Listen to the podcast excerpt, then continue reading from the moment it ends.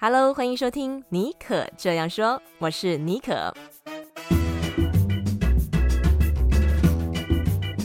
尼可这样说是一个分享不离职创业、个人成长、品牌经营的 Podcast 节目，协助你将副业发展成事业，拥有更多选择权。你也可以这样说，改写自己的人生故事。Hello，欢迎收听今天的节目啊！今天节目的来宾很特别，我们邀请到一位非常资深的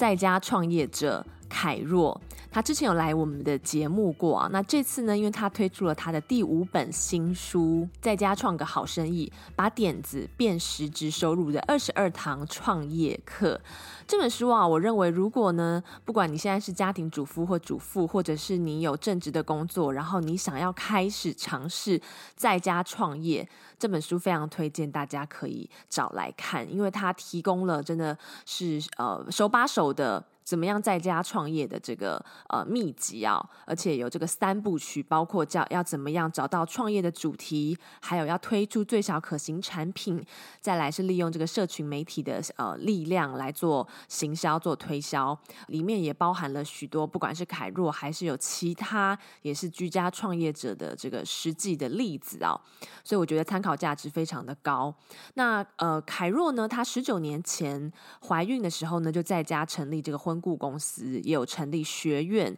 培训这个婚礼人才，然后开始受邀到各地演讲。后来呢，他移居德国之后啊，开始利用这个闲暇的时间写作。然后呢，两年前他搬到西班牙之后呢，凯若再次创业，跟她的老公啊创立了这个新品牌米菲达就是生活。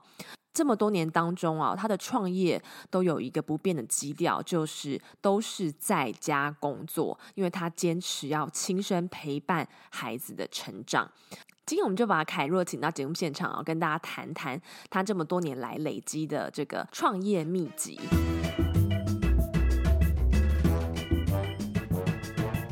Hello，Hello，大家好，我是凯若，平常住在西班牙，现在人在台湾，那很开心能够有这个机会来和大家聊聊天。为什么这次会想要写这本书？然后你觉得呢？你这本书的这个三大的精华的重点是什么？你想要告诉大家什么？首先呢，为什么会有这本书？其实是因为我的第二本书。我的第二本书是我在家我创业。那那个时候其实也是呃，因为就是编辑群他们突然发现说，哎，这个在海外的台湾妈妈原来在台湾有个事业，这样，所以他们那个时候就邀请我写这样子一个，就是他们了解我的背景之后，希望说我可以写这本我在家我创业这本书给一些的妈妈们，或者是说在家创业者，好做一些的鼓励。那因为那个时候嘛，初登场，所以总要花很多的篇幅介绍自己的过去的故事啊，还有一些心法等等的。那我写完之后，我就知道说，嗯，这本书还不够，就是因为我没有办法，篇幅有限，我没有办法写进去非常多实际后面会遇到的问题。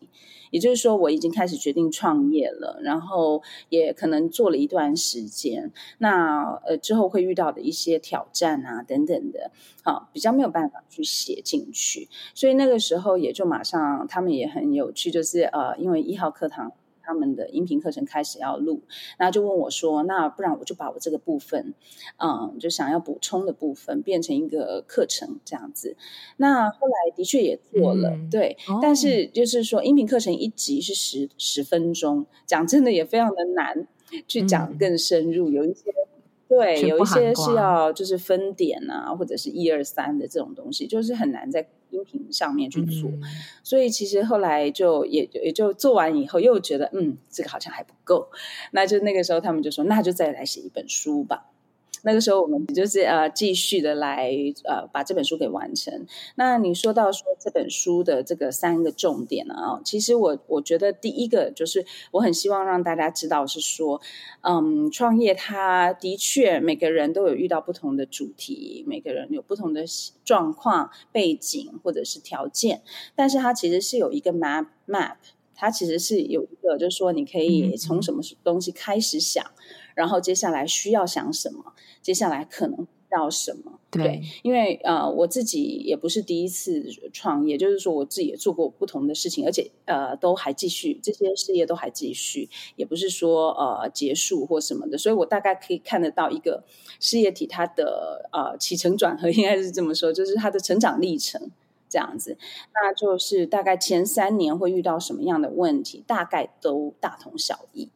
所以，那个这个是第一个，是我希望让大家知道，就是说，其实不用太紧张哦。那创业其实一定很难，一定很挑战，对，那一定会有一些你觉得很孤独的时候，或者是你不知道怎么办的时候。那这本书希望给大家一些鼓励，这样。那第二个部分的话，其实是因为我在这个过程当中自己又创的米维达就是生。对，那所以，我希望能够把这些新的，嗯、因为过去我都是做服务性质的，或者是教育性质的，比较没有办法就是有实体的产品。嗯、那所以，呃，这一次我做米维达就是生活，基本上就是做实体产产品，所以我也希望把这个部分再补上去。这样，那再来第三个，当然就是说我在这一路上遇到很多不同的朋友，那他们也都是在家创业者，那。很多人也是这几年才开始，我是比较早，但是他们的话就是这几年因为网络的兴起，所以才开始。那我就希望把他们，因为他们也是做不同的产业，那我就希望让这个书丰富一点，让他们做很多在里面的分享，这样子。所以这个大概是为什么，以及这个三个点。这本在家创个好生意，可以算是你的第二本书。我在家我创业的二部曲嘛，对不对？可以这么说。对对对对对对。我觉得我在家我创业那本书，好像是你在创业之前，你开始想要呃在家创业呃之前的一个 preparation，比较是心态上面你应该要做好什么样的准备。然后这本书就是真的是完整的，好，你已经开始创了，所以你会遇到什么问题？比如说你要怎么去哪边找客人啊？嗯、你要怎么样把你的产品卖出去啊？还还有就是你要怎么处理金流、物流，你都写在这本书里面了。对，所以我觉得哈，如果是身身为这个刚创业的人哦，其实很重要的一件事情就是说，你其实不求要。呃，找到一个很广大市场，而是你要找到你的利基市场，还有先做出一个最小可行产品。对，那你在书里面也有提到这个概念，那可不可以跟我们分享一下这是什么意思？还有像以你自己的这个例子，或者是你书中的这个案例，他们是怎么样找到自己的最小可行性产品和这个 niche market 的？嗯，OK，呃，我觉得很多人在开始想创业的时候，当然会想说要做什么。那在想到要做什么的时候呢，通常你都会听到，不管你要做什么，都会听到有人跟你讲说这很难做，嗯，扯后腿，绝对。呃，其实应该是说，可能他们有一些经验，或许不一定很好，或者是说他们可能没有经验，然后就看到别人觉得很辛苦或者什么的，嗯、就是。嗯、呃，我觉得都这都很正常，就是他们可能都很害怕你受伤或者是跌倒这样子，所以可能在我不管做任何，我做婚礼也好啦，好我或者是做电商啊，或者是我要进口这个西班牙的食材食品啊，嗯、也都很多朋友都跟我说这个好难做啦，然后已经饱和了啦，然后呃或者是这个市场其实啊、呃、已经不缺这样子东西了啦，嗯、这样子就是会有很多这个。这一类的声音，可是我都在想说，这个世界很大，这个世界大到我们每一个人一定有我们的容身之处。嗯、我又没有想说要去做什么苹果电脑之类的，嗯、对，所以我其实的想法就是能够安身立命哦，然后可以对这个社会有一些正正面的贡献，嗯、就是。能够做到我想做的事情，那当然都是哎，可以赚到糊口的钱呐、啊，嗯、对不对？那如果说是这样子的前提来说，我真的不需要做到全世界这样。好，那所以我觉得，呃，一旦这样子想的时候，就会觉得说蛮放松的。就是我只要找到能够有一群人，嗯，他们愿意接受我所提供的服务或产品，嗯、然后又能够有一定。呃，频率的购买，我讲到的这三个重点哦，就是第一个是啊、呃，顾客数，嗯哼，OK，然后第二个是产品数，你能够提供的产品种类，oh, okay. 第三个是他跟你购买的频率，OK，所以呢，你用这样三个去想的时候，其实你不需要三个都很大，嗯，比如说你。就算你只有服务五十个人，嗯、可是你可以提供像 Amazon 那么多的产品，嗯、那就够了。Okay? 然后对，然后他们又很频繁的跟你购买，yeah, yeah. 那其实就够了。嗯、或者相反过来，你提供一个只有你能够提供的产品，对然后呢，他们呃稳定的可能每三个月跟你购买。然后呢？可是你可能需要多一点的人，嗯，等于是这三个核心的元素在玩一个排列组合，嗯、可以这么说吗？可以这么说。你要想好这个部分，就是第一个就是，嗯，每一个人不大一样哦。有些人他喜欢很深度的交流，跟很少数的人。有一些的人很适合做上 YouTuber 啊，嗯、或者是他做 Blogger 啊，他可以一次一篇文章、一个影片、一个音频，他可以去面对到非常多的人，他可以呃，就他他他喜欢用这样的方式，或者像像你说的课程，课程的方式就是你做一次，然后你可以就是接触到可能几十个、几百个、几千个人，甚至上万人。嗯。对，一对多对。那这样子的方式的话，其实你就是不用去想你要哇，就是呃十几、二十个、三十个、千百个不同的产品线，不用，你就很专注的做好你能够做的。嗯、所以我常常会问我自己也好，或是问我朋友呃要创业的朋友一个问题，就是有什么事情是你觉得只有你能够做的？什么话是你觉得只有你能够说的？而且我说的不是说，嗯，嗯，讲的特别的厉害或者什么的，而是因为你的背景，因为你所在的环境，因为你的个性或是学专长，嗯，OK，然后这些的组合起来，让尼可之所以为尼可，OK，对，哦，那所以比如说我我就住在西班牙，嗯，我就不住在戏谷，嗯，我就不住。美国，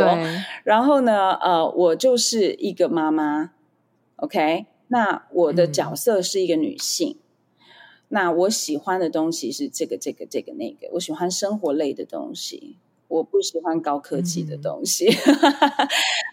所以你说要我去，假设要我卖随身碟，我就完蛋了。可以卖，可是不同的方式，对对，我的方式就不会是现在的方式。嗯所以这个就是我觉得可以去鼓励大家去思考，就是说，哎，有什么东西是你的特特长？你跟左边的人不一样的地方，你跟右边的人不一样的地方。那有的时候，我觉得，因为我们教育背景的关系，就是大家比较不会去想自己的长才，比较会想自己的短处。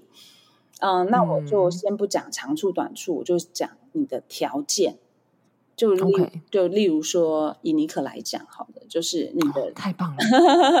你的专业的背景，比如说，为什么你可以把旧金山或者是把这个呃美西讲的这么好？我喜我很喜欢看你的那个哦，谢谢谢谢，对，嗯、因为你都会去一些酒庄啊，哇，就是你知道吗？就是尤其这几年没有办法去旅行，你说我很喜欢，嗯、然后像我住西班牙也有酒庄，我就会去比。好说两边的酒庄的风格有什么不一样？好，然后你会去讲的是，嗯，比如说离离城市多远啊，就可以到啊，就是什么，就是你有提供这些资讯，这些是我不会提供的，因为我我就是会在车上睡着，我我完全不知道我做了什么事情。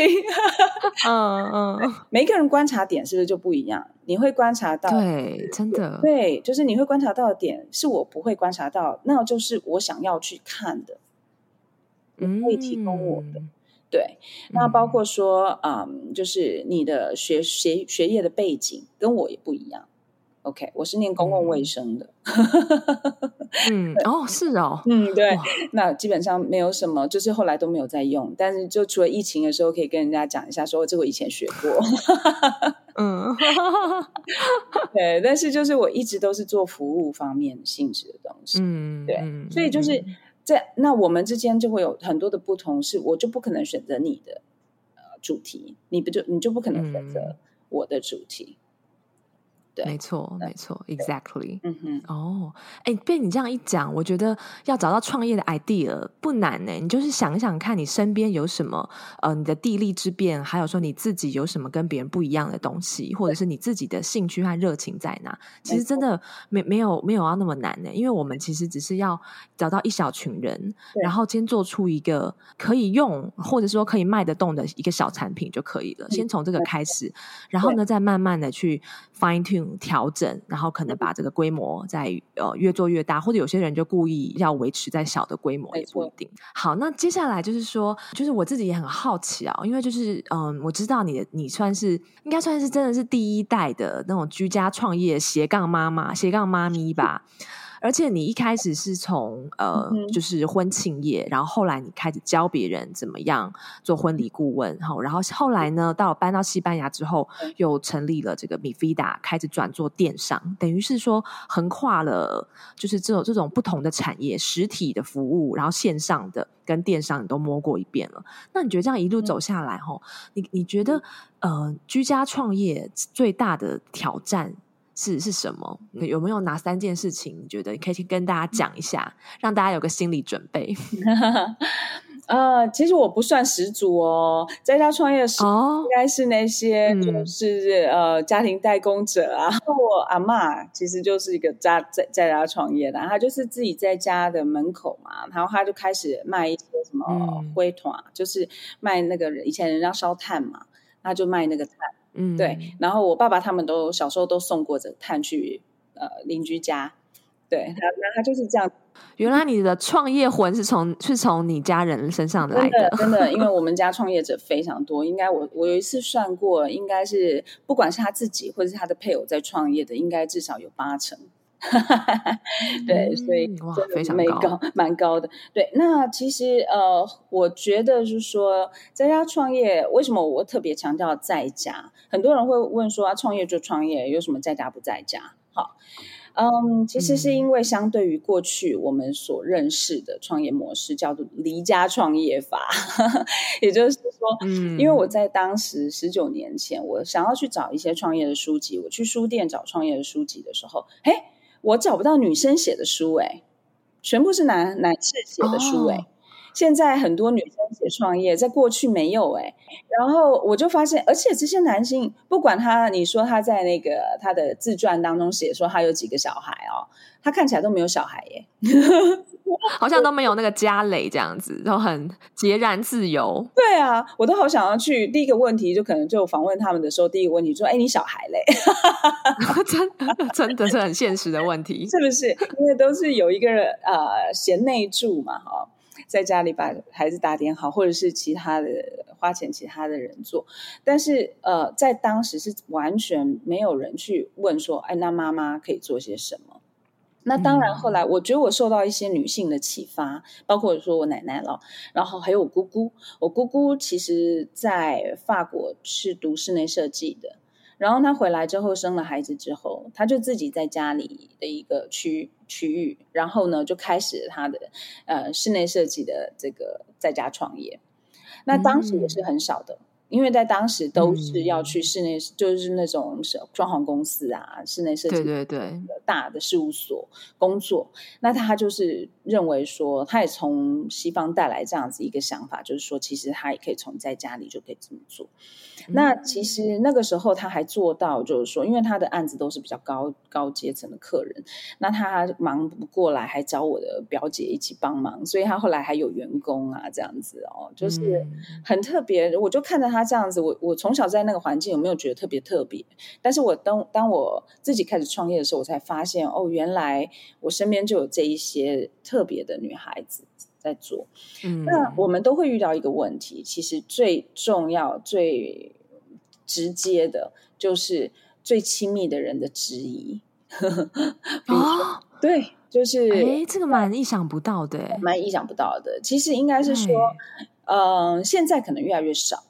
因为大家觉得这是现学嘛，嗯、越来越 common，对对对，对现在很流行哎，对啊，很夯啊，对。可是，在过去不是的，在过去的时候，你呃，像我那个时候呃创业的时候，我刚怀孕，所以其实很多人都会觉得说我神经病，这样就是 为什么要这么忙？然后这样对小孩好吗？然后这样以后会有时间陪孩子吗？就是会有这些。疑惑，嗯、那你会有时间照顾好你自己和家人吗？嗯、这些都是这是 question mark。然后有的时候甚至说啦，这这这到现在都还是这样的状况就是别人觉得你赚太多的时候，会不会影响你的家庭啊，或者什么的？就是很多的类类似像这些。然后等到你真的做到一个程度的时候，大家就会觉得说，嗯、呃，你一定是抛家弃子在做。对，所以这个也是为什么我觉得到后来，我觉得要写这本书的原因，嗯、也是帮一些的呃妈妈创建创业妈妈们平反吧，啊、呃，创业真的是真的是八爪章，对啊，对对对，然后还要被误会，被误会嘞。那但 是我觉得这个倒是还好，嗯、就是这个这个挑战哦，其实当然就是如果你有很支持你的家人，那是一回事。第二个就是说，这个毕竟就是你自己清楚自己为什么要做，嗯，就就 OK。可是我觉得后面比较挑战的也因为这样子，嗯、所以女性的创业者或在家的创业者比较难拿到资金。比较难拿到 support 或机会，别人会觉得你做不来，啊、嗯呃，然后就是在尤其是比如说大一点的专案，好了，嗯、你就好像要去呃证明你其实是可以做得到，你有一个 team 或什么的，对。那这个过程，其实我就.为什么我写在书里头，就说嗯，你怎么样去建立你的团队？因为很多人以为在家创业就是一个人，嗯，其实不是，在家创业者的团队甚至更大，因为你有很多事情是你一个人做不到的。好，那可是我们用的方式可能不一定是直接还有员工。嗯、那当然，我的公司是有员工，可是有一些人他是他并没有大到说他想要有员工，或者是他就是不想要有员工。那他的方式可能就是透过 team 跟 team 的之间的合作。好，那我觉得这个也是很有意思的话题，或许又是下一本书可以写的东西，嗯、就是 怎么样去营造一个这样子的共生的团体。嗯、那我觉得，呃，这个是一个专，就是困难点，但是它也可以变成是我们的专长。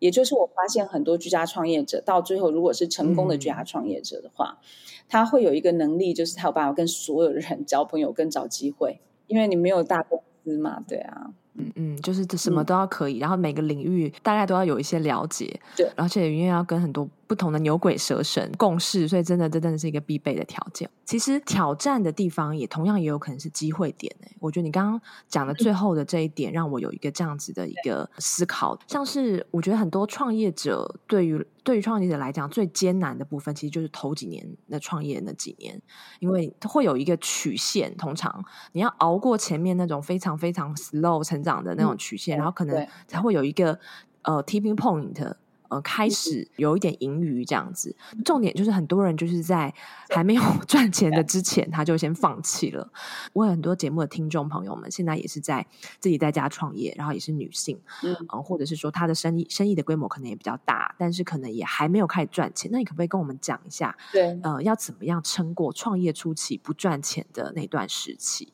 ？OK，就尽量不要让自己不要赚钱。OK，很多人认为说事业的成就啊是一条线，就是你好像往上爬到一个程度，然后呢就哦有一个高原期休息一下，然后再爬或者什么。其实我认为，嗯、其实嗯、呃，我就我的经验来说啦，它是嗯，他是在爬一个山脉，不是在爬一座山。嗯。有高有低，对，呃，应该是说它会有不同的山去爬。例如说，你在一开始的时候，哦、你不要让自己去爬玉山嘛。一开始的时候，你先爬这个，嗯、这叫上山。象山，对对对，你先去上山嘛。然后就是你也不用准备什么专业的鞋，所以不用投资嘛。然后你也不需要太多这个，嗯、呃，好像训练啊还是什么的能力，不用不用，嗯、你就先爬爬看。然后呢，还跟三五好友这样爬爬看啊，然后呃，什么意思呢？在创业里面，就是说你一开始的时候的投资标，就一开始就让自己睡不着觉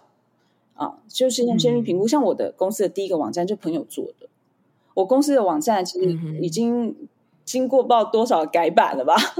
那现在当然是公司自己有网站设计师啊，但是以前的时候就没有的时候呢，当然就是朋友做啊。对对对，有赞助，运用身边的一些资源。对，然后我的所有的电话机啦，我的电脑啊，所有一切全部都是二手的，都是我从我妈的那个、嗯、的，就是书房里面搬出来，她不要的。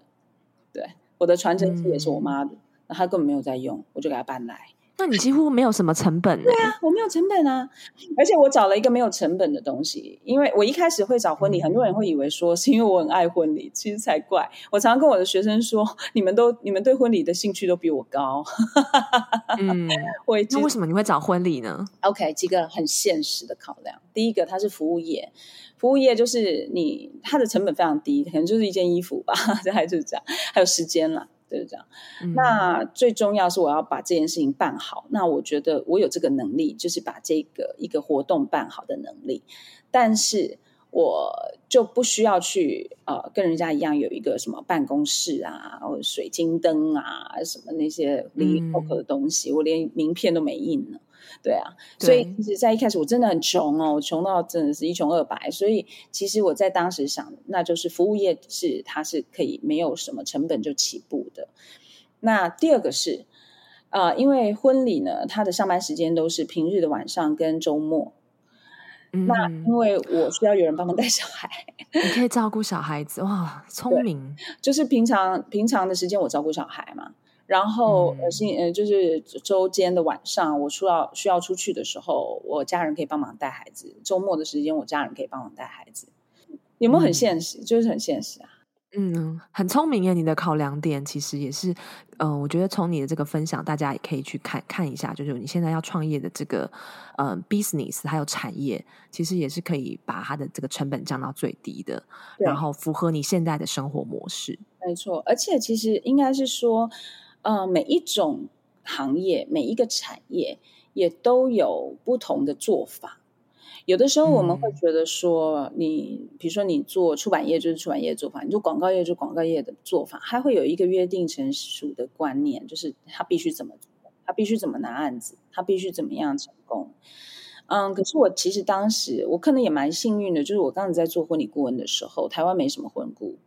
所以意思是没什么前人告诉我说什么业界的内规是什么，所以我基基本上开始进来的时候，我就告诉我自己说，我不要去跟人家抢生意，那些那种什么嗯千万大婚礼我做不来，因为我一个人我做不来，我要做的是小巧精致，然后呢啊、呃、主持人的一个灵魂可以可以掌控整个场。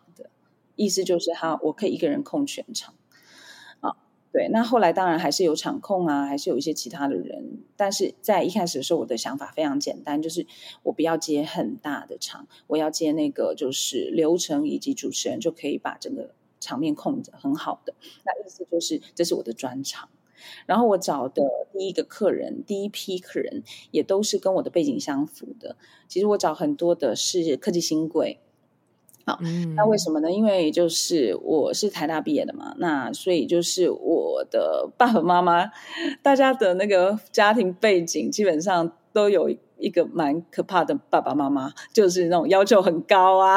嗯，对，交友很广阔啊，然后很喜欢就是是可能甚至事业有成啊，喜欢邀他们的朋友来来子女的婚礼的那种，嗯，所以我非常知道怎么样按捺。这些科技新贵的爸爸妈妈，哦、那因为我跟他们也是，我有很多朋友也都跟他们是同事或什么的，所以，所以就是你可以去看这个所有的组合，嗯、都是对我来说最容易、最容易掌握的。OK，嗯、它并不是我最喜欢的，可是我就是觉得说这个部分我可以掌握，我可以掌握，所以很快的在第一年我就损益平衡啦，嗯、因为没有什么哦。对啊，嗯嗯、然后到在我才开始想，哦，网站应该要做好一点，应该要弄个名片，应该要弄个什么的，我才慢慢去加，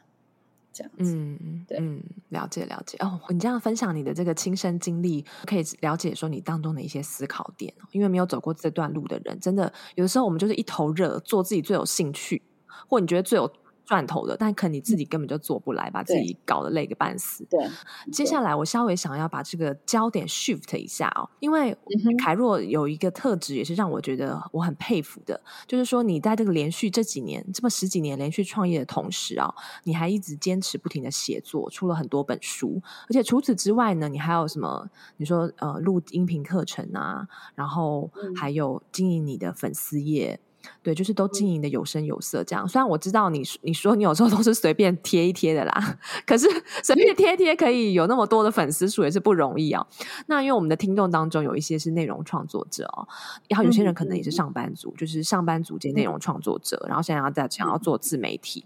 呃，那你可不可以跟我们分享？因为你自己也是这样嘛，有一个。创业的正职，然后你又再去做一些内容创作，然后写书，那你你是怎么样这样兼顾的？然后我还而且还必须要有一些策略的去经营你的这些呃内容。嗯，OK，就像呃，我其实刚刚提到是我们是在爬山脉嘛，所以我们先从上山开始。那我之之所以会去做后面很多的事情，因为是上山开始走下山，嗯、就是轻松了。我我第一份呃嗯，就是创业开始，大概差不多到了第五年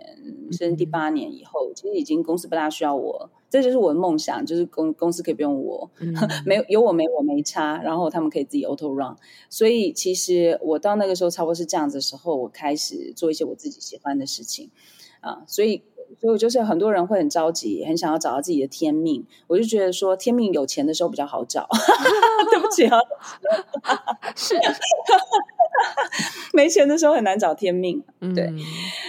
嗯，对。所以，其实我在那个时候开始稍微生活比较无语，然后时间上也多出来的时候，我就开始画画啦，然后开始旅游啊。嗯，因为我真的前面八年都没有什么在旅游。嗯，然后后来就开始去想说自己想过的生活是什么。那之后就搬到德国去，因为我先就是呃，他想要回去德国把他的学业完成，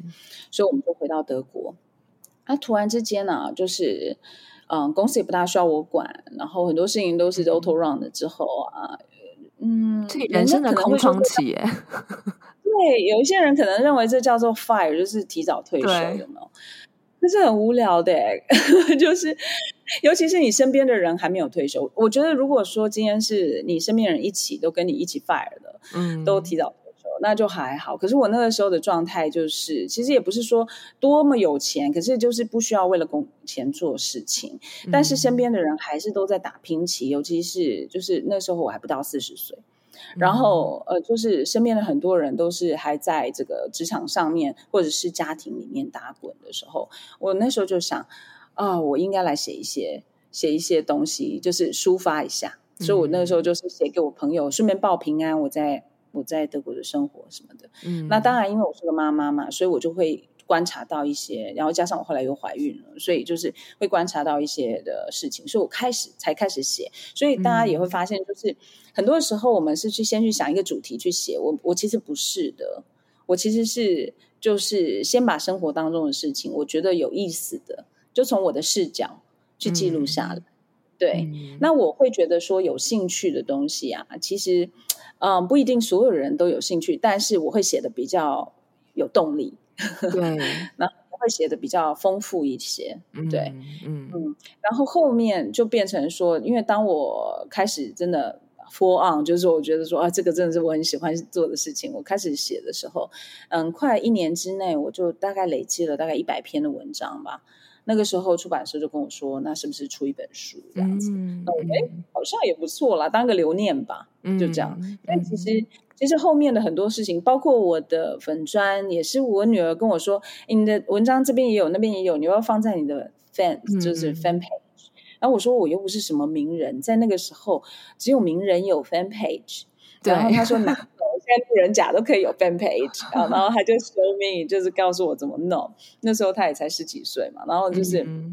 告诉我怎么弄。嗯、那我我们就在这个餐桌上就把我的 fan page 建立起来。嗯嗯，对，嗯、所以就是像你所说，就是说怎么去做这些事情，我从来没有去坐下来说去 plan，说好，我今天要做自媒体，我今天要做这个，我要要做那个。嗯，可是我觉得就是我我习惯做的一件事情，可能是因为当妈吧，所以我习惯做的事情是，我坐下来想，我手上有哪些资源，我有多少时间可以用，嗯，然后我我这些时间我想拿来做什么事，嗯，这样。这个很实际耶，嗯、这很实际，这很实际。所以其实到后面啊，就是我们后来到西班牙，然后会开始 Mi Vida 就是生活这个这个选品的平台的时候，嗯、其实也是因为我的小孩两个都比较大了，哦、所以我的时间就比较多了嘛。哦、嗯，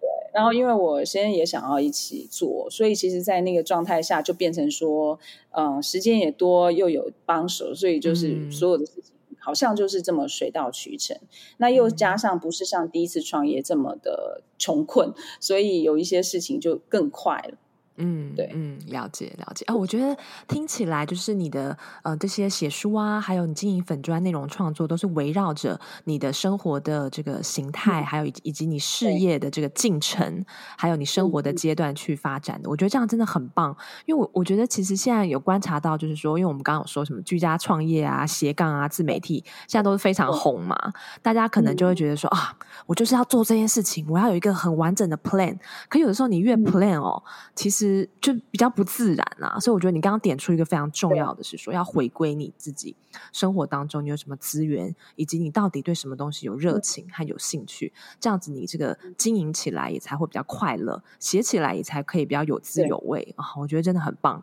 嗯嗯，对。对，比如说我现在也没办法写什么小孩子育儿的书，已经过了那个阶段了嘛。嗯，另外吧，可能是别的主题吧，但是跟小孩有关的，可能就是什么空巢期的准备。对，但是但是就是，就像我我我觉得，嗯，很多人会觉得说。这也是我曾经经历过的过程，就是我会觉得啊，要工作，所以我就没有时间去做一些呃其他的事情。我有，就像我说，我好几年的时间我没有好好旅游，我也没有好好休息。那可是我后来发现，就是其实这样子是本末倒置的。对，我其实是应该把我的生活过好，尤其是内容创作者，好，尤其是你是要做 creator 的，你特别是一定要把生活过得有滋有味。你才有东西，才有东西去跟他空洞。对，但你要分享什么？然后呢，再来就是，如果说，特别是如果今天你做的是生活类的产业啊，嗯、那像我做的就是 Mi Vida，现在就是西班牙的选品嘛，嗯、然后西班牙生活。可是你想，如果我自己每天都待在家里头，我也没有去看这个西班牙有什么好玩的东西、好吃的东西，嗯、我也没有交朋友，我就是一个。一头热的想要做进出口贸易，嗯、那这个这个品牌不会有人味，对对，它是一个进口商，这不是我想。嗯、当然也有很多人是这样的，当然也是有很多人是做就是进口商。就像我说，每一个产业它都是有不同的做法。我。想要什么做法？嗯、那我适合什么做法？所以，如果说今天你可很多的听众，你们是内容创作者，或者是啊、呃、自媒体的工作者的话，我真的会鼓励大家去把好好过好你的生活当做一种投资，嗯、然后甚至花上至少一半的时间去想怎么样让今天过得很特殊、很特别、很喜欢。对。嗯嗯，哇，非常棒！我觉得这个提醒，一般我们听到的建议可能不会是这样，但是这真的也是我这几年走过来，我觉得非常重要的。因为之前我也曾经就是、嗯、那时候还那时候还还还就是上班非常的忙嘛，然后又想要、嗯、呃开始刚开始做 podcast，然后又要维持很多什么 IG 啊、Facebook 啊，就弄得就是很 burn out。然后那时候真的是没没有，你真的没有。没有那种没有办法挤出一点东西做创作，就整个就是干枯这样子，所以我非常能够非常有感你刚刚讲的部分。嗯、OK，那在今天的节目最后呢，哦，如果现在有些人可能就是你在创业的这个阶段已经走的比较呃前面了，或者是说你已经走到这个呃已经爬完象山了，现在可能爬阿里山，嗯、但是你可能遇到一些你的挫折，或者是遇到一些低谷。那我相信在凯若你这么多年的的。这样一路走下来，一定也曾经就是会遇到很大的困难。那你是怎怎么样又重新找到你的这个为什么？哎。因为书里面有提到，要找到你的 why，你才可以坚持下去。嗯、然后你是怎么样找到的？嗯、然后让让你重新又呃 reset，可以再次回到这种创业，然后很有元气的这个模式继续走下去。其实爬上山跟爬阿里山和爬玉山的 why 一定不一样，每一个人的 why 一定会一直变。嗯、很多人会以为初衷就是会完全不会变的，可是其实初衷是可以变的。但是其实我认为初衷是。应该要进化的，就是初衷是会改变的。那其实我在一开始在创业的时候，就在爬象山那一段的时候，我其实就是想活下来，因为那个时候就是非常穷嘛，所以就是会觉得说每每个月如果我可以多个什么，就是几千块哈，嗯、或者是几万块哈，就觉得就是人生充满了光明这样子。只要每一次只要有进账，我都很快乐。呃，那但是到了大概第三五年之后，那个时候的想法就是，OK，其实我的初衷那个点是没有变的，可是那个愿望是改变的，也就是它进化。就是说我其实一开始是希望我能够在家里陪孩子，所以我才能够，就是我才开始创业的嘛。嗯、那但是我在家里陪孩子，我还是要有钱，所以它就是一个等于说。呃，周边的产物，就是我要有钱这件事情，我的愿望，它是因为我想在家陪孩子，否则我就出去找工作就好了呀。对，嗯，那所以到了第二个阶段，我开始比较有呃盈余，可以就是说生活无余的时候，那我的那个点还是一样，我想在家陪孩子。可是我那个时候就是因为已经忙到呃星期五晚上、星期六中午晚上、星期天中午晚上全部都满了。嗯所以我那时候就想，如果小孩子开始上学，我就完蛋了，因为我这个初衷这个点，他就没有办法被完成，因为我星期一到星期五的时间他就要上学，嗯、我就没有办法看到他。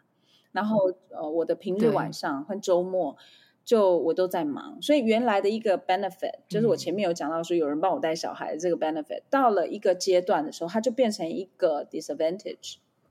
它就变成一个就是不是很好的事情，所以我就开始转型。我是为了这个初衷而转型的。我、嗯、是因为说，就是我还是想要多陪我的孩子，嗯、所以我就转了教学。因为教学可以平日做.我可以就是呃，就是找我喜欢背上你的自己的时间，对对对，然后还有地点，嗯、对，然后我小孩在旁边，我也没有关系嘛。嗯、所以我那时候常常教学或者是演讲的时候呢，我女儿都是在后台，我是在旁边。嗯，然后我就呃带着他坐高铁啊，住旅馆啊，这样子。对，所以我我我就就是又赢回了那个本来的那个点，我想要多陪孩子。哦，对，所以我一直没有去丧失了这个点。嗯，也就是说，我并没有说在那个时候我就告诉我自己说没办法啊，因为创业就是这样啊。好，而是我决定转弯，我就转阿里山。嗯，然后呢，后来当我到了德国之后。其实又是回到这个点，因为我那时候又怀孕了，然后我我的身体已经没有像二十几岁那么好了嘛，嗯、所以我就告诉我自己说，我要多陪我的孩子，就算他还没出生，所以我就把台湾的很多的事情降到最低，让我可以有时间跟余力，嗯、然后让还是一样在 run，可是我就是没有花那么多时间经营这样子，没有花那么多时间投投入，那那样子我就可以好好陪我的小孩，嗯、尤其是在前面几年，再接下来小孩又大，嗯、我才能够又多做一些我的事情。嗯、我常常我写前面几本书的时候，我是在我儿子的幼稚园外面的咖啡厅写完的。他们都知道我在写书，嗯、每天去咖啡已经好了，然后我就是坐下来，就是写个从一个小时到三个小时，嗯、从三个小时到五个小时。那有的时候去买买菜这样子，嗯、这是就是我的生活。对，所以其实我我我为什么会说你要回去问这个初衷，是因为很多人一开始就从来没回头过，他一开始可能就一一路顺流就走下去了。可是，其实有的时候事业的发展，它是会，它就像草一样，它不是，或者是花花草草，它不会永远都照着你的方向，照着你想要的方式去长。嗯、它有的时候会有一些，就是杂草出现。那我们定期的时候，就是要去想说，我现在过的生活是我一开始的时候 plan 所想要的吗？我想要创业，是为什么、嗯、？OK。如果我今天创业是为了成就感，嗯、那当然了，我就是尽量让我自己越成功越好，越赚钱越好。但如果说不是这个的时候，那我有没有因为我想要做的创业，可能它只是一个 path，它只是一个 vehicle，就是一个旅程。嗯、OK，它是一个过程。对，那它只是为了要让我可以达到我原来初衷的工具。那我有没有把这个工具变成了主人了？嗯，那这个是我觉得常常要去思考的。那这个中间不是很容易，因为你要一直不断的 question，然后一直不断调整。所以我在这个十九年，嗯、大概我练习的最好的方式就是我我还弹性还蛮大的，就是 还还可以，真的 就是要很忙也可以哈，要很闲也可以，嗯、那要在家也可以，要出去也可以，就是。这个是一个好处，对，所以这个是我认为非为什么我一直强调说要不要去忘记这个初衷，是因为我也很多的创业朋友，我们现在已经大家大差不多都创业十几二十年了嘛，那到了这个阶段，所以不能说多成功，因为我们也都还在过程中，我们也都才十几岁，所以其实大家都还在努力中。那可是我也已经发现很多的人很不快乐。然后很多人失去了很多东西，嗯、那最遗憾的就是健康。那对，所以我觉得，如果我今天假设你看，像我四十岁才生第二个孩子，如果我不好好照顾我自己，那这是很遗憾的事情。嗯、所以为什么我都会告诉我自己说，就是不管现在多忙，我一定要睡饱饱，然后一定要吃好、嗯、睡饱，心情好啊。然后因为这个是、嗯、才是 long run。这样子才是 long，嗯呀，哇！我觉得今天节目的这个 ending 非常的呃感人。Carol 就以他是十九年的经历来跟我们做一个提醒，我觉得对对我也是很好的提醒。因为有的时候你真的，尤其在创业这个过程当中，你会整个一头热，嗯，然后就整个就栽进去了，然后连家人或者说你原本生活的这个常轨，你就忽然就偏出去了。嗯，但是 Carol 就提醒我们说，我们要时时的。去回到当初的那个坏，但是这个坏是可以改变的。但是一定有你当初为什么要创业？那我相信很多人选择在家创业，就是希望可以有自由。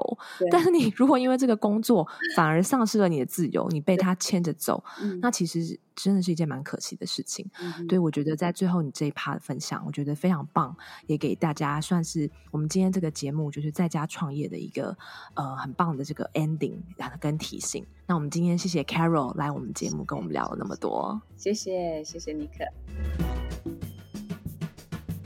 如果听完今天的节目，你有什么想要跟我分享的，或是你的行动计划已经开展的，呃，现在进行到什么地方了？我也非常的好奇，都非常欢迎大家可以私讯给我到我的 IG 的信箱 sjbonjour sjbonjour。那呃，也欢迎你在 Apple Podcast 帮我留言哦。最近我们在 Apple Podcast 留言的人比较少，我真的就是啊，很期待可以看到大家的留言哦，因为你们的只字片语就是我做这个节目最大。最大让我可以维持持续下去的动力，因为我们做这个真的都是呃免费的，然后就是希望说我们这样子的讨论啊，我们的分享的故事也可以跟大家产生一些共鸣哦。呃，如果你喜欢这集的节目，你觉得你的朋友呢也可以受益于这集节目的话，也非常欢迎你把这集节目的这个 screenshot，你可以就是在手机上面嗯、截图，然后把它分享到 Facebook 或是呃 IG 上面，然后可以 tag 我我的嗯。I G 是 S J B O N J O U R。好，那我们就下次再见喽！不要忘了，Start small but start now。有什么梦想，现在可以开始慢慢行动，因为你值得坐在驾驶舱，拥有更多选择权。你也可以这样说。改写你的人生故事。拜拜。